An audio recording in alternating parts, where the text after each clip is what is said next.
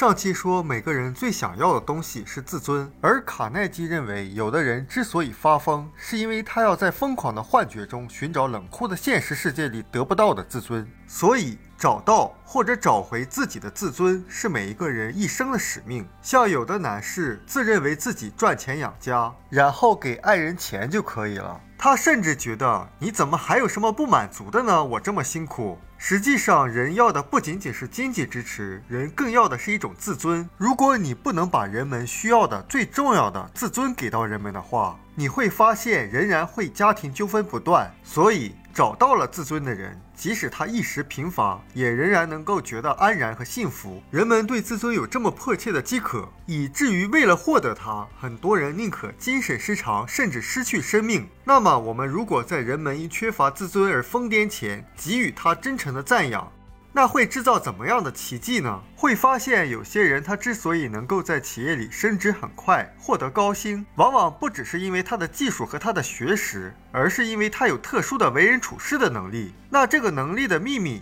就是他能够给周围每一个人最需要的东西。就是自尊，所以说我们要想充分的发挥每个人的潜力，最好的办法就是用赞美和鼓励去激发他人的自尊。那我们了解了每个人都想要的东西后，我们就找到了人际关系的第一步，就是从人的本性出发，人究竟对什么感兴趣？人首先是对自己感兴趣。而不是对你感兴趣。换句话说，一个人关注自己胜过关注你一百倍，你也是一样呀。你对自己的兴趣胜过对世界上任何的其他人。当我们了解了人和人性，我们就可以简单的按照人们的本质去认同他们，设身处地的去理解他们，那他们就会感到很快乐，也就反过来认同你。当了解了这些人性，我们就不会用自己的眼光去看待别人了，更不会把自己的意志去强加给别人。所以，提高人际交往技巧的第一步就是正确的认识人，正确的认同人，正确的理解人的天性。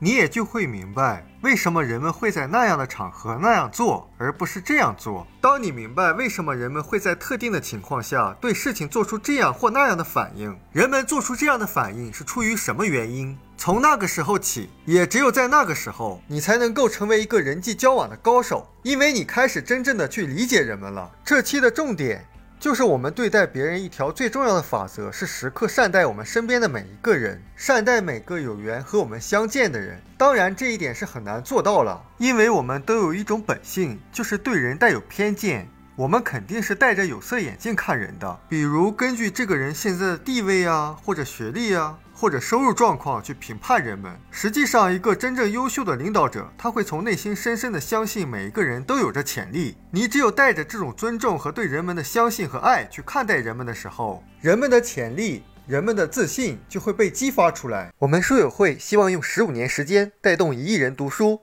改变思维、思考致富，和一千个家庭共同实现财务自由。快来加入我们吧！